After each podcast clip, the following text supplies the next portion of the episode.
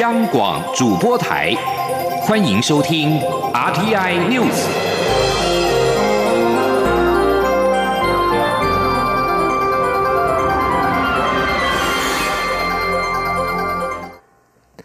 各位好，我是主播王玉伟，欢迎收听这节央广主播台提供给您的 RTI News 新闻。首先带您关注，美国及中国外交高层在阿拉斯加举行的会谈于十九号落幕，双方并未发表联合声明。华盛顿表示，这是一场艰难而直率的会谈，在拜登政府刚上任之际，就赤裸地展示出世界两大经济体之间的高度紧张。在中国代表团离开会议室之后，白宫国安顾问苏利文表示，事前就预期会有艰难而直率的讨论，而这正是他们所遇到的。中国代表团成员没有发表评论就离开了旅馆，但是中共中央外事工作委员会办公室主任杨洁篪随后告诉中国官媒，表示这场讨论是有建设性而且有益的。但杨洁篪也说，当然美中之间还是存在一些重要分歧。美国国务卿布林肯表示，在美方表达了对新疆、西藏及香港等地的人权侵害议题的关切，以及对网络攻击与对台湾施压的关切之后，他不意外美国会获得中国的防卫性回应。不过，布林肯也表示，双方在伊朗、北韩、阿富汗及气候变迁的利益上有所交集。而中国环球电视则是引述了中国外交部长王毅的说法，他说：“他们明确告诉美方，中国主权及领土完整是一个原则问题，不要低估中国捍卫国家主权、安全与发展利益的决心。”美国总统拜登十九号上午表示，他对国务卿布林肯的表现感到非常骄傲。白宫副新闻秘书尚皮耶谈到美中言辞交锋时表示，夸大的外交演说常常是针对国内听众，但是美方不会因此停止与中国进行对话。美国《华盛顿邮报》十九号报道指出，这是拜登政府首次领教中国“战狼外交”。这场高阶外交会谈毫无外交礼节与手腕可言，打破任何美中关系可能在川普卸任之后重置的幻想。中国的“战狼式外交”在法国也掀起了波澜。中国驻法国大使卢沙野要求法国参议院有台小组主席理查取消国会访台团事件持续延烧。法国政治周刊《玛丽安娜》在十九十八号刊登理查的专访，理查表示，法国与台湾的关系无需经由北京同意。卢沙野二月中致函理查，要求他取消正在筹组的国会访台团。中国大使施压议员的举动，在法国政界、学界引发哗然。理查表示，这是几年来第一次收到这样的信件。中国外交官好像觉得，放过任何公开反应的机会，都可能会威胁到他们向来的一个中国立场。理查表示，法国与台湾的关系无需经由北京同意。台湾在法国有代表机构，以代表处的形式存在，而且就像其他大国一样，法国也在台北有几乎等同外交地位的代表机构。至于法国有台小组，理查表示是为了在经济、科技、文化与观光上推进非常实质的台法关系。他强调，这些都与法国政府的外交纲领完全一致。谈到中国近日的发言态度，理查认为，中国领导人对台湾公开的好战言论，呼应了中国今日透过显现军事力量以扩张区域影响力的新战略，特别是在与许多重要国家的共享海域上。继续将焦点转回到国内，COVID-19 疫苗将在下周一开打。新北市长侯友谊今天受访时表示，疫苗已经送到了新北市，新北也已经准备就绪，只要中央一下令，便会从第一线医护人员开始按照顺序施打。今天记者欧阳梦平的采访报道。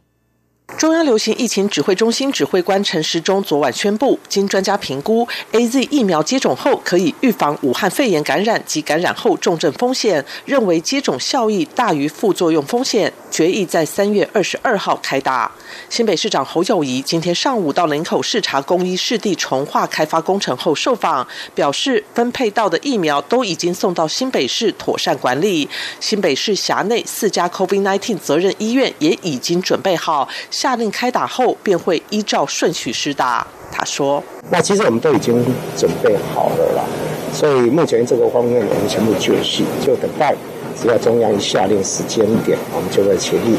按照我们这个施打的这个顺序啊，从医务医护第一线的同仁呃第一线的伙伴先来施打，那后续的才有第二批、第三批一起来施打。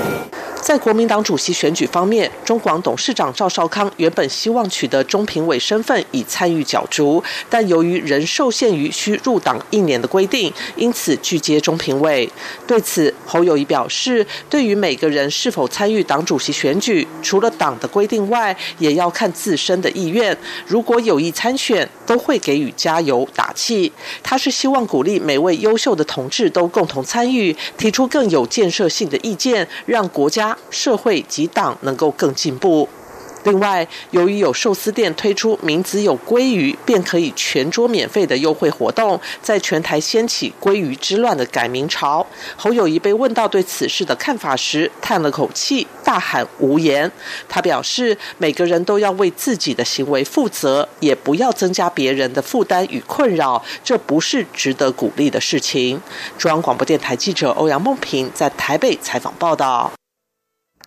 而就在欧洲药品管理局及世界卫生组织都替 A Z 疫苗的安全性背书之后，部分欧洲国家在十九号重启了 A Z 疫苗的接种计划。另外一方面，法国正准备对全国三分之一的人口实施新一波的部分封锁措施。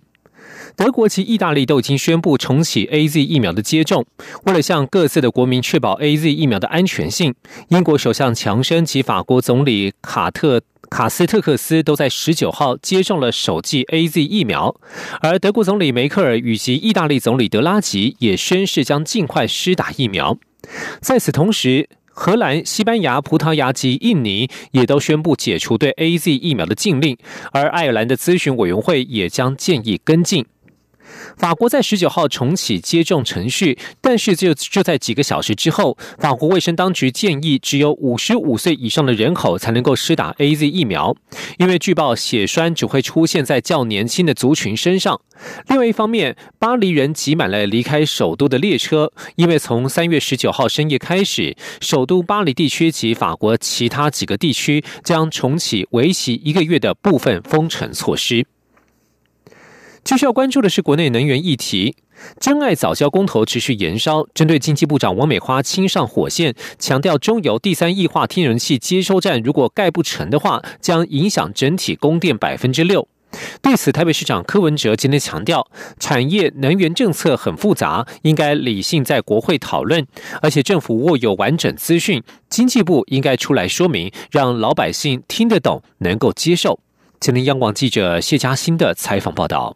真爱早教公投联署已送中选会，中油第三液化天然气接收站建制面临挑战。经济部长王美花强调，三阶涉及能源转型，二零二五年能源配比若盖不成，无法于明年底为大潭电厂八九号机供气，两部机组一百三十七亿度电力缺口将影响整体供电百分之六。对此，台北市长柯文哲与夫人陈佩琪二十号前往新竹县做县市交流时，也被问及此事。柯文哲指出，产业政策、能源政策都很复杂，无法用短短一小时，甚至是连访三十秒时间解释清楚。不过，此事应理性在国会讨论，且经济部也要出来清楚说明，让老百姓听得懂、能接受。他说：“精确的估算，这个要经济部出来讲，所以这样嘛。”产业政策呢？那国家发展什么产业，那才有能源。那产业政策、能源政策是要配套的。他这坦白讲，这是政府要出来说明，让老百姓可以听得懂，或者老百姓可以接受，这比较重要。他说他都不讲，我们我们秩序再怎样都会比政府多，很难了解。针对台湾将施打武汉肺炎 COVID-19 疫苗，中央流行疫情指挥中心十九号晚间宣布，二十二号就要开打，是否太晚？柯文哲认为并不会，因为早就有所准备。至于夫人陈佩琪在脸书发文称，名人带头打疫苗，跟风式的施打就如同改名吃免费寿司一样可笑。媒体询问柯文哲的看法，柯文哲不愿多谈，仅说自己很惊讶，竟有超过两百人改名吃鲑鱼，是蛮奇怪的社会。他还说，改名吃鲑鱼是社会奇迹。中央广播电台记者谢嘉欣采访报道。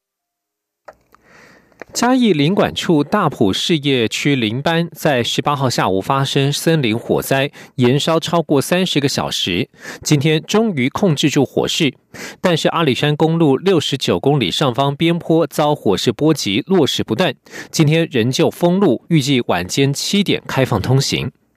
林务局嘉义林区管理处副处长李定忠今天表示，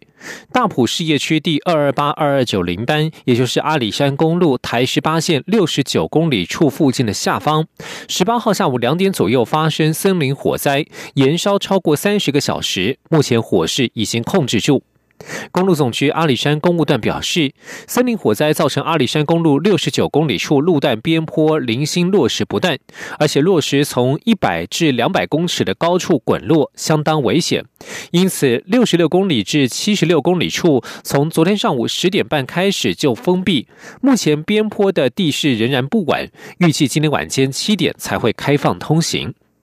嘉义县警局交通队长队长苏俊宏表示，要到阿里山赏花的游客可以改行台二十一线至阿里山森林游乐区。继续关注的是国际焦点，中国法院在十九号闭门审理加拿大商人史佩弗所涉及的间谍案，加国总理杜鲁道对此愤怒回应，他们完全无法接受。史佩福在去年六月在中国以涉嫌间谍罪被正式起诉，辽宁省丹东市中级人民法院十九号闭门审理，过程不到三个小时就结束。法新社报道，加拿大二零一八年十二月应美国要求逮捕中国华为技术公司财务长孟晚舟之后，中国拘留史佩福和另外一名加国的公民前外交官康明凯。一般认为，这样的拘捕行动是出于报复。史佩弗被监禁已经超过两年。加拿大指称中国捏造罪名指控加国公民，即便中国一直否认起诉史佩弗、康明凯和孟晚舟案有任何关联。这三起案子已经让两国的关系跌到数十年来最低点。媒体和来自加拿大、法、美国、法国和澳洲等八国共十名外交人员现身法庭外，关切史佩弗的案件，但是全部都被禁止进入法院旁听。美国白宫副新闻秘书尚皮也表示，美国总统拜登十九号登上空军一号时，爬楼梯被绊倒了数次，目前拜登的情况一切良好。上皮也强调，临近华盛顿的安德鲁斯空军基地出现了强风，可能是拜登失足的因素之一。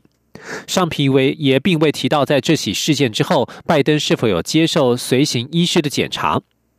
拜登此行将前往亚特兰大，并且与当地的亚裔社群讨论本周所发生的枪击事件。根据拜登登机时的影片显示，拜登在爬上登机梯的途中脚步一度踉跄，他抓稳扶手站起，但是随后又再度绊倒，稍微单膝跪地。而拜登在轻拍他的膝盖之后站起来，以比较缓慢的步伐走完楼梯，并且在楼梯最高处转身敬礼，随后进入机舱。去年十一月，拜登曾经在跟他的其中一只狗玩耍时受伤，右脚出现些微骨折。而拜登在今年一月二十号入主白宫时，已经七十八岁，是美国史上最年长的总统。现在要关注的是香港的选制，在中国大陆北京当局推行爱国者治港的原则之下，香港选制的改变势在必行。有清政府的立法会议员估计。今后立法会议席当中，直选的席次只占三分之一的机会比较大。工会联合会的立法会议员黄国健在今天早上接受香港官媒香港电台访问时，估计改制之后的立法会议席以四三二占比机会较大，也就是行政长官、特首选举委员会界别占四十席，地方直选占三十席，功能界别占二十席。以上新闻由王玉伟编辑播报，这里是中央广播电台台湾之音。大家好，我是中央流行疫情指挥中心指挥官陈时中。国内武汉肺炎疫情已经稳定控制，但国际疫情仍然严峻。提醒自国外入境的朋友们，请于机上全程佩戴口罩。入境后，请谨守台湾的入境检疫规定。如果感到身体不适，请主动告知检疫人员，并配合防疫措施。请配合居家检疫。如出现疑似症状，请联系各县市卫生局